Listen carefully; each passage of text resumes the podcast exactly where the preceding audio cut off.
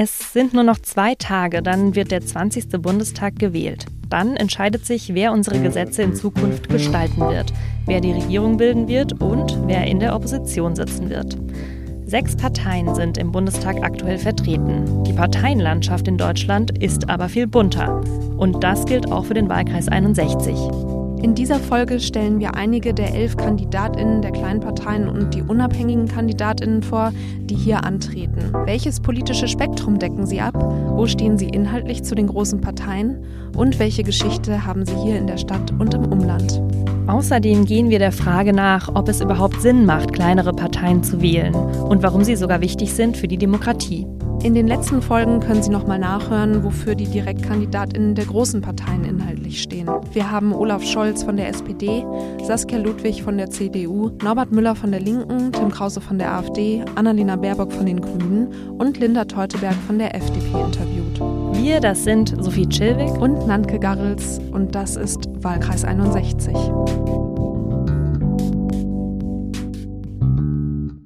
Sie kämpfen um Stimmen und wissen, dass sie eigentlich keine Chance haben, die sonstigen, wie sie in den Wahlstatistiken heißen.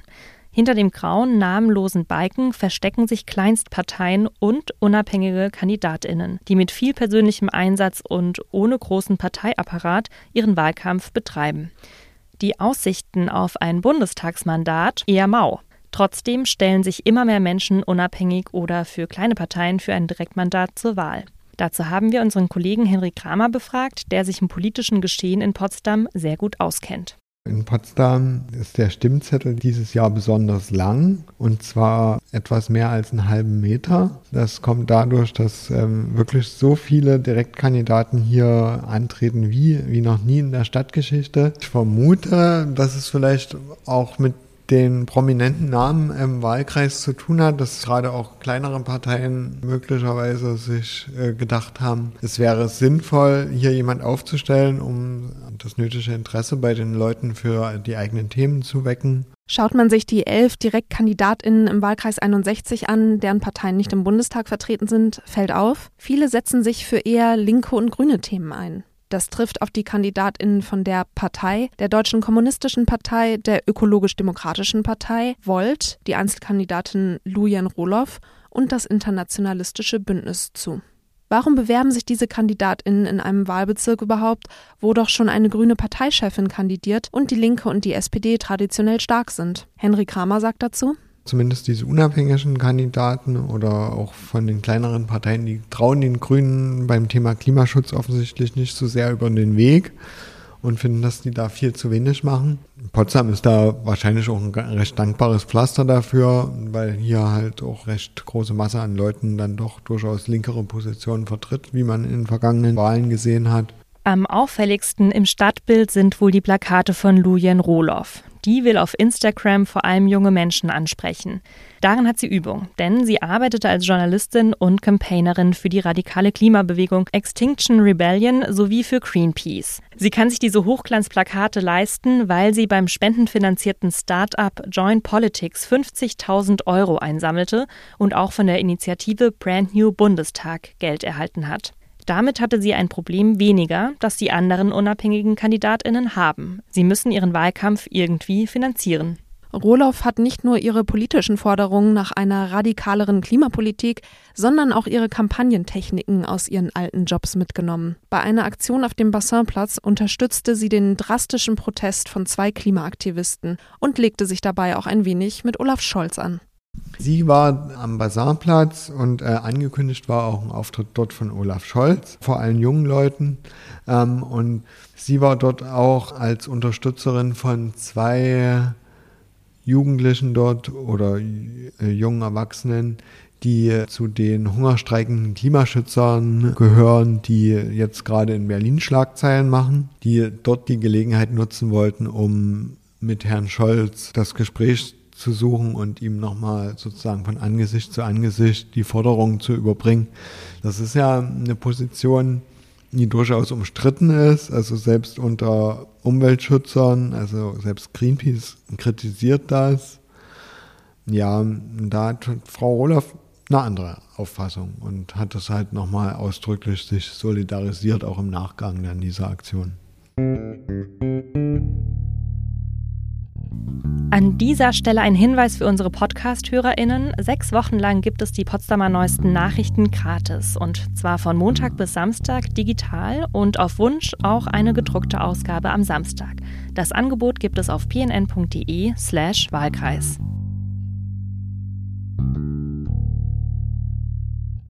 Auf der anderen Seite des Spektrums steht der parteilose Ingo Czano. Seine Slogans: Gender-Gaga beenden, Armut beenden, Impfzwang Nein Danke oder freie Fahrt für Benziner und Diesel auch nach 2035. Mit diesen Forderungen steht er der AfD nahe. Gleichzeitig steht er für Soziales ein. Er will eine Mindestrente von 1400 Euro im Monat. Schwer zu fassen ist die Kandidatin der Basis, Dorit Rust. Aus ihrem Wahlprogramm lässt sich wenig Konkretes lesen. Schaut man sich die Geschichte der Partei an, wird allerdings klar, in welche politische Richtung die Kandidatin lehnt. Also bei Frau Rust oder bei der Basis ist es so, dass diese Partei eine Neugründung ist und zwar aus dem Milieu der Querdenker vor allem stammt, wofür sie steht. Also etwas schwer zu fassen. Also sie kandidiert da so mit dem Ziel, mehr Mitspracherecht für das Volk zu erreichen.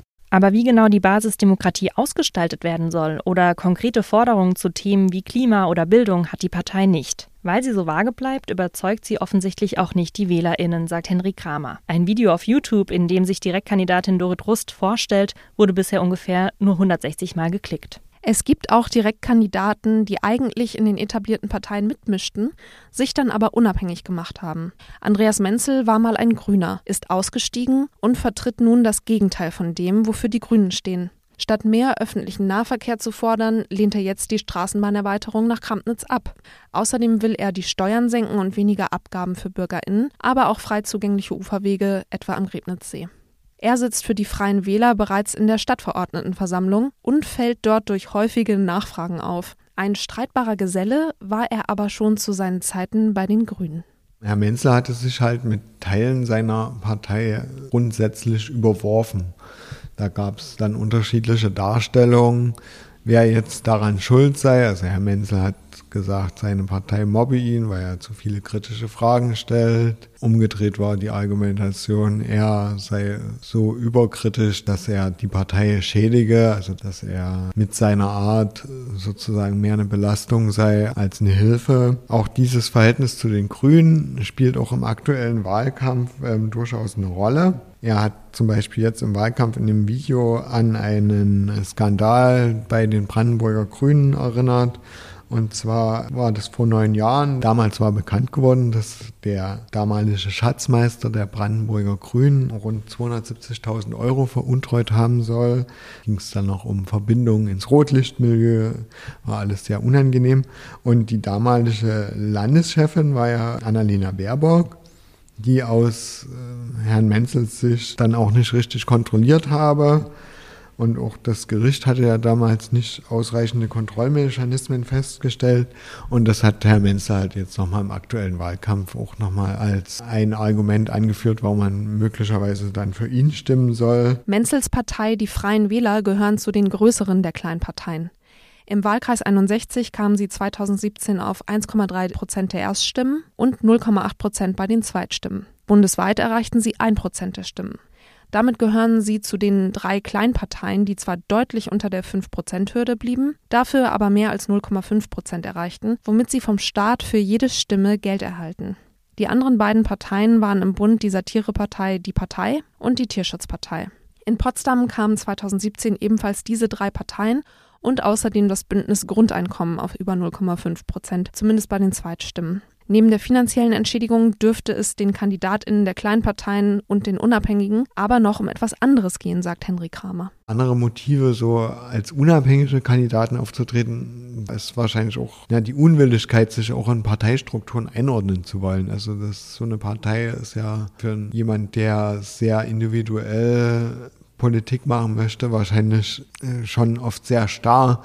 Man muss immer Kompromisse mit anderen Parteimitgliedern finden. Das muss man als unabhängiger Kandidat eher nicht. Aber man hat halt keine Unterstützung von einem großen Parteiapparat. Also wenn man hier sieht, die SPD in Potsdam knapp 1000 Mitglieder, da sind dann halt auch 200 dabei, die Plakate hängen können.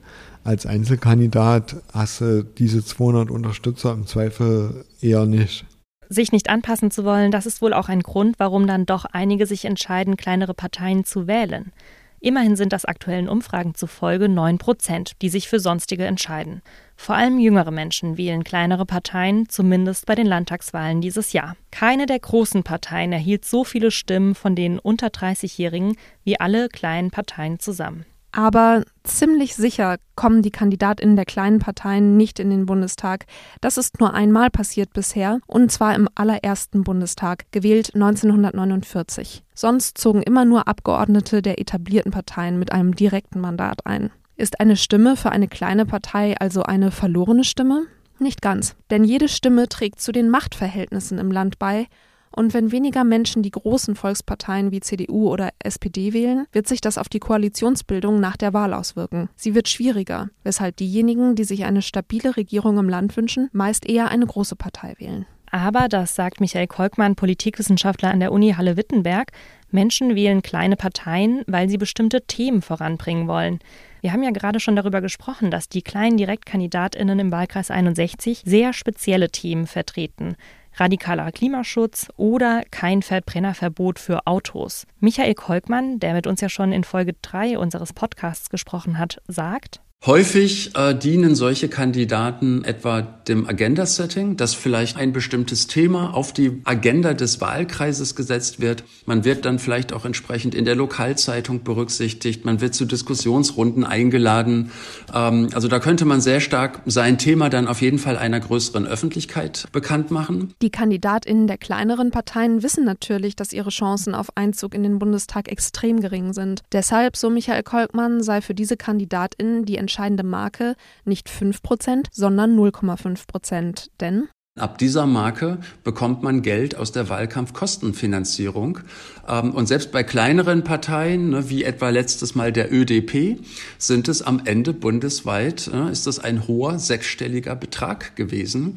Und das sind natürlich Ressourcen, die man in zukünftige Wahlkämpfe, die man in die Parteiarbeit investieren kann. Also eine Stimme für Direktkandidatinnen ist eher eine langfristige Investition. Ob sie sinnvoll ist, das muss jeder selbst entscheiden. In jedem Fall, das kann man festhalten, festhalten, wählen ist besser als nicht wählen.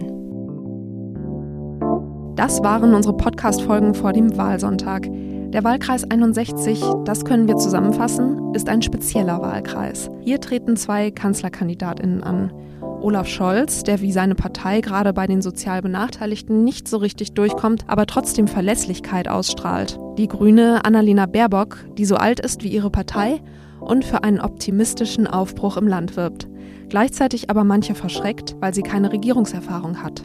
Dann eine CDUlerin, Saskia Ludwig, die zwar zum rechten Flügel ihrer Partei zählt und sich trotzdem als moderne Politikerin gibt.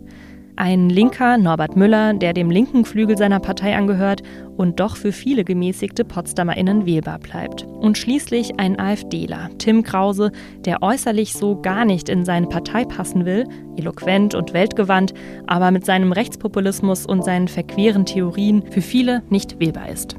Die nächste Folge werden wir nach der Bundestagswahl produzieren. Das heißt, dann wird es darum gehen, wie der Wahlkreis 61 gewählt hat und was das für den künftigen Bundestag und vor allem die künftige Bundesregierung bedeutet. Wir freuen uns weiterhin auf Leserinnenpost, gerne per Mail an potsdam.pnn.de. Diesen Podcast könnt ihr und können Sie weiterhin auf pnn.de anhören und überall dort, wo es Podcasts gibt.